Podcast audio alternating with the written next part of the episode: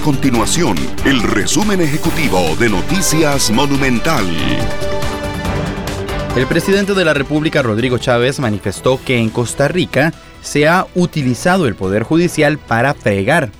Esto lo dijo el mandatario ante las investigaciones abiertas por el Ministerio Público contra miembros del gabinete. Por ejemplo, la Fiscalía investiga a la ministra de Educación, Ana Catarina Müller, tras la eliminación de las pruebas FARO.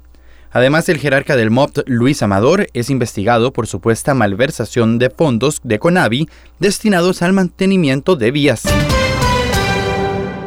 Los diputados retomarán hasta el próximo lunes 20 de febrero en la sesión del plenario legislativo la discusión sobre el nombramiento de la jerarca o el jerarca de la Defensoría de los Habitantes.